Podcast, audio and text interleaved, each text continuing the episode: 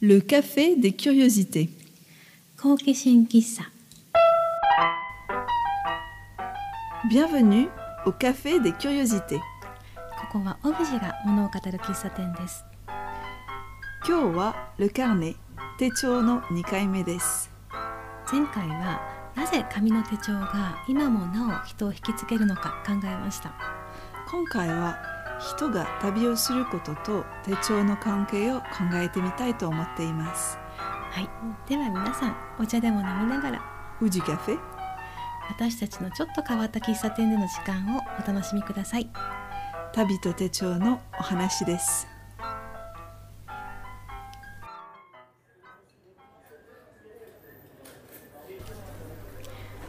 さてマリレンは旅と手帳と聞くと何を思い浮かべますか？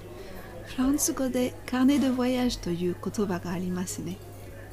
ルカーネは手帳と訳されることが多いですがルカーネ・でボヤージュという場合には旅行記というのが近いですね旅行記というとジャーナル・でボヤージュとも言いますねそうですね。個人的にはカーネ・ド・ボヤージュというと視覚的で芸術的なもの。ジョーナル・ド・ボヤージュは船乗りの公開日誌に近いイメージがあります。ヨーロッパのカーネ・ド・ボヤージュの起源はおそらく15世紀から16世紀頃のルネサンス時代に遡るものだと思います。うんマルコ・ポーロの東方見聞録とかですかねうん、そうですね。旅行記というジャンルの初のベストセラー作品ですね。うんそしてヨーロッパの芸術家が古代ローマの芸術と文化を学ぶためにイタリアを訪ねるようになるものこの時期でした。グランツーグランドツアーと呼ばれるものです。グランドツアーといえば映画とかドラマで17世紀から18世紀のイギリス貴族の男性がヨーロッパを旅行するシーンを目にしたりしますよね。そうですね。イギリスの貴族の間では芸術文化に触れ国際人として通用する礼儀作法を身につけるためフランスそしてイタリアを訪問することが必要だと考えられていたんですね。うんイギリス貴族のたしなみ通過儀礼だったようですね。ドーバー海峡を渡ってパドカレそしてパリへこうしてフランスイタリアと周遊したんですね。うん数ヶ月からそれ以上かかることもあった長い旅でした。旅には家庭教師や召使いも同行したくらいですね。そしてこの旅の記録は次の旅行者の旅行案内にもなったわけです。うんなるほど。海外旅行が一般的では全くなかった時代ですよね。命の危険も伴うかもしれません。安全にスムーズに旅するために先輩の話を参考にしたいというのは納得がいきますね。おそらくこれから冒険に出るだというリアルな感覚があったに違いありません。グランドツアーは貴族や富裕層といった社会の限られた階級のものでした。しかし何世紀にわたって知識人や作家学家とか音楽家までこの習慣は広が広がっていました。グランドツアーというのはヨーロッパという意識の形成にとって重要な契機だったと本で読みました。ヨーロッパの知識層が旅行記に残したテキストやスケッチは当時の様子を鮮明に伝えていてある意味で歴史の証人とでも言うんじゃないでしょうか。そうですね。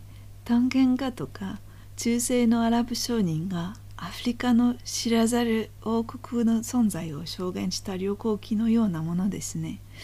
ただカーネ・ド・ヴァヤージュは旅行や冒険をテーマにした小説とは別物です。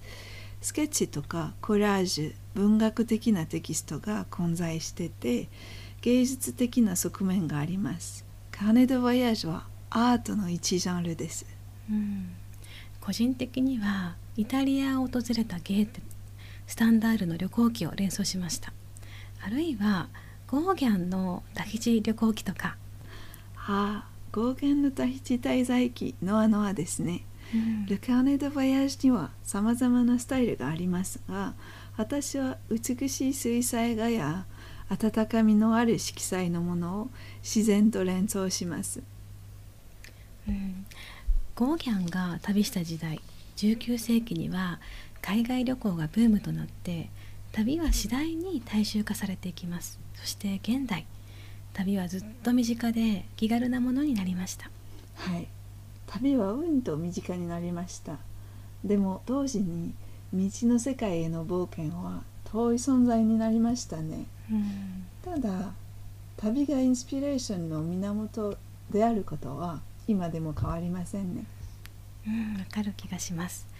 前回モレスキンの手帳の話になりましたね、うん、モレスキン愛好家の手帳の使い方を見ていると中には Carnet de Voyage のように旅先で得たインスピレーションをモレスキンのノートの上に表現されている方を見ます。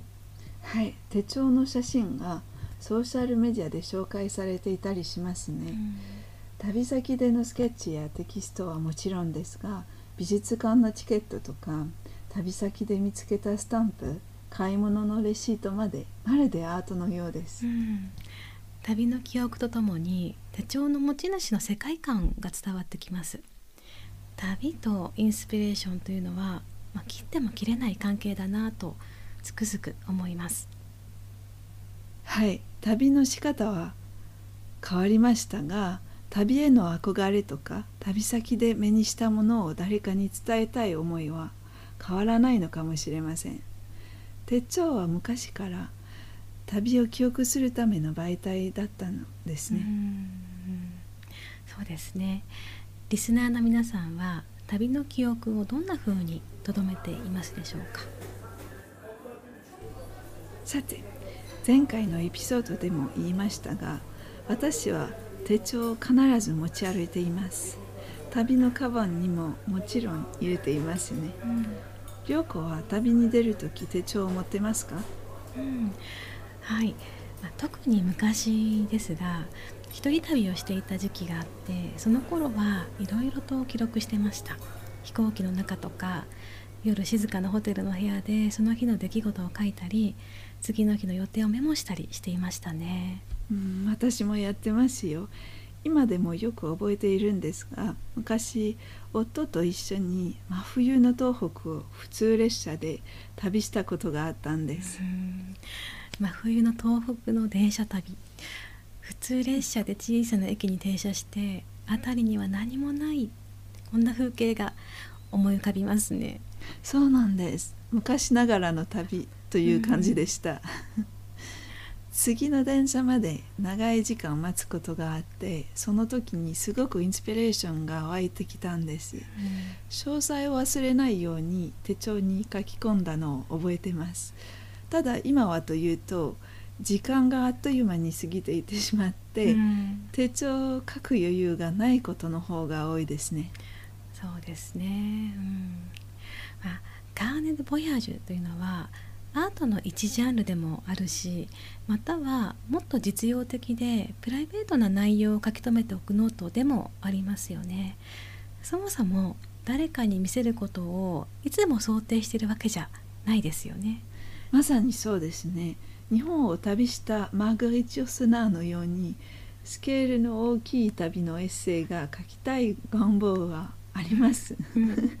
でも結局のところ 私の手帳はカーネプラティック・オン・ボヤージュといった感じですね。カーネプラティックなんか実用的な旅行用のノートということですね。まあ私は旅の手帳の中身に正解はないんじゃないかなと思ってます。手帳をカバンに忍ばせるだけで旅が少し豊かになるかもしれませんね。うん実は少し前に私のインスタグラムで旅に手帳を持っていきますか？とアンケートを取らせていただいたんですが回答をくださった半数以上が「はい」という回答でした。過半数ですか、うん、人によって手帳の使い方は違うと思いますが理解できますね、うん、そうですよね。皆さんはどんな使い方をしてるんだろうと。実は今回旅の手帳についてお話を伺ってきたんですねこのポッドキャストを聞いてくださっているミキさんは今年の夏フランスを訪問されたんですがその時も手帳と一緒だったそうです。旅と手帳の素敵な話が聞けました。ああ嬉しいですね、うん、ではミキさん A のインタビューをお聞きください。インスタグラムで拝見していました。今日はお話を伺うことができて嬉しいです。ありがとうございます。さて旅の際にはいつも手帳を新調していると伺いました。もともとどんなきっかけで旅の手帳を始められたかお伺いできますか？そうですね。実は独身時代には旅を記録するということは思いつきもしなかったんです。でも夫に出会って夫が旅の際に手帳をつけていたことを知ったんです。その手帳を見せてもらったら本人も覚えていないようなことがいろいろ書いてあったんです。例えばカンフーシューズ。カンフー？はい。モロッコで強盗に遭った時にカンフーシューズがあればよかった。って忘れないように書いておいたらしいんです。面白いですね。本人も曖昧な記憶なんですけどね。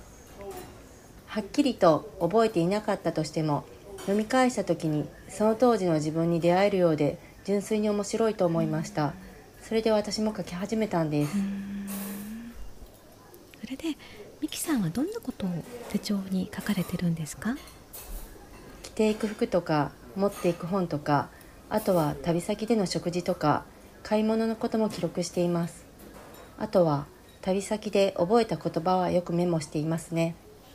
旅先での感動って色あせることはないですよね。でも些細なことはやはり忘れるんです。そんな些細なことが実は次の旅に役立ったりするんですよね、次の旅へのアドバイスですね。そうですね。例えばある時の旅では昼は軽く夜はほどほどに食べようなんて書いてあるんです。昔旅行中に胃を痛くした自分からのアドバイスだけと受け止めて美味しそうな食べ物を見ても暴走しないよう心がけています。それからフランスに行くたびに書かれている言葉があるんです、うん、何ですか次に来る時はもっと話せるようになっていようという自分に向けたメッセージです、その一文を読むたびにもっとフランス語で会話がしたかったというあの時の気持ちを思い出して昔の自分から葉っぱをかけられているような気分になります。フランス語の勉強に心が折れそうになる時に読み返したりしていますね。うん。旦那様ともども旅の手帳をつけられるってすごく素敵じゃないですか？うん、本当ですね、うん、私の夫が書くとしたらこの一行です、うん、日本に帰ったらラーメンを食べる。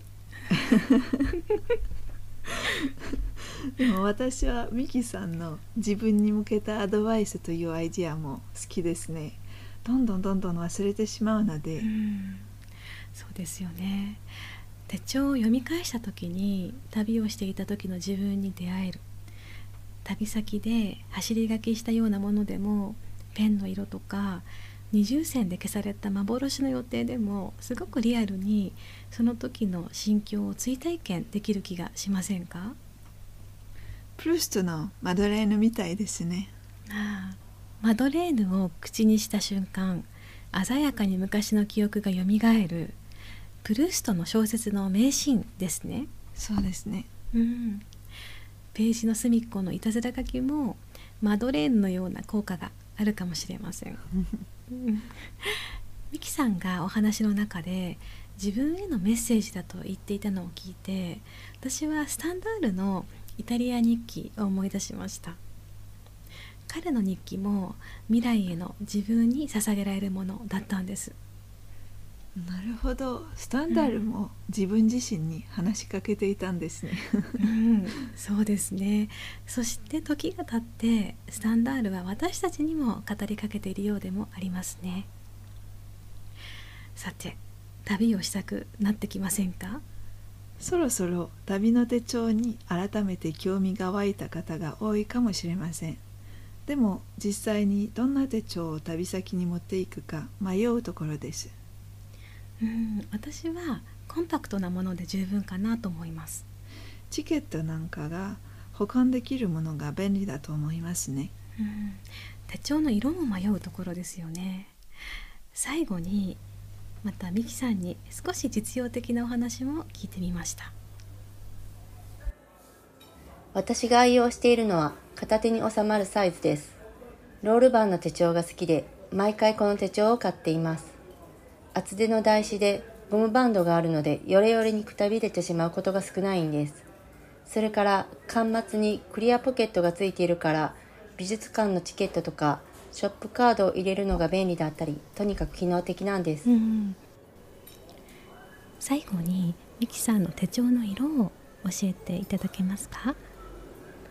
はい。私は白やクリーム色優しいカラーを選んでいます。でも昔は赤や黄色を選びがちでしたね。もしかしたら赤を選んでいた頃は予定をいっぱい詰め込んだ攻めの旅をしていたのかもしれません。でも今はゆっくりじっくり味わう旅が好きなので優しい色です。なるほど。ミキさん今日は素敵なお話をありがとうございました。こちらこそありがとうございました。うん手帳の色と旅への思いがリンクするというのが面白いなと思いました。色のことは私も考えたことがありませんでした、確かに手帳のデザインも旅とリンクしますよね。バリ島に行くのに白クマはまずいし山にハイキングに行くのに癒しの木は選ばないと思います、まあでも逆にパリに行くのにエッフェル塔の手帳ではちょっとありきたりというかもう少し 個性を出したくなりますね。そうですね。難しいですね。涼子は赤い手帳を持ってましたよね。うん。色によって書く内容は変わると思いますか？うん。正確に比較はできませんが例えば黒と赤であれば赤い手帳の方がよりなんかパーソナルというかパーソナルスペースに近づくような感覚はあるかもしれませんね。でも色への印象というのも個人差があるかもしれませんね、うん面白いテーマですね、うん。皆さんは次の旅には何色の手帳を持っていきますか、手帳とともに素敵な旅になりますように。うん、Le Carnet 手帳をテーマに前回から2回にかけてお送りしました。もっといろいろな話がしたいなと思うんですが残念なことに時間が足りません。手帳というと意味もかなり講義で2回では話し足りないテーマではありました。また別の機会があると嬉しいですね。さて次回のテーマは紙つながりですね。はい。本がテーマです次回はこのポッドキャスターのリスナーであり本が大好きなホスティンを迎えて彼女の本への愛と本を通して感じた日本とフランスの文化の違いについて話を聞いてみたいと思います。では2週間後にお会いしましょう。さようなら。ではここで少しこのポッドキャストについてお知らせします。このポッドキャストは日本語版とフランス語版があります日本語のエピソードは第1、第3金曜日。フランス語のエピソードは第2、第4金曜日に放送予定です。すべてのエピソードは Apple Podcast また Amazon Music Podcast などでもお聞きいただけます。では本日のカフェで切りおじてはそろそろ閉店です。次回もここで皆さんのご来店をお待ちしています。Merci beaucoup さようならさようなら。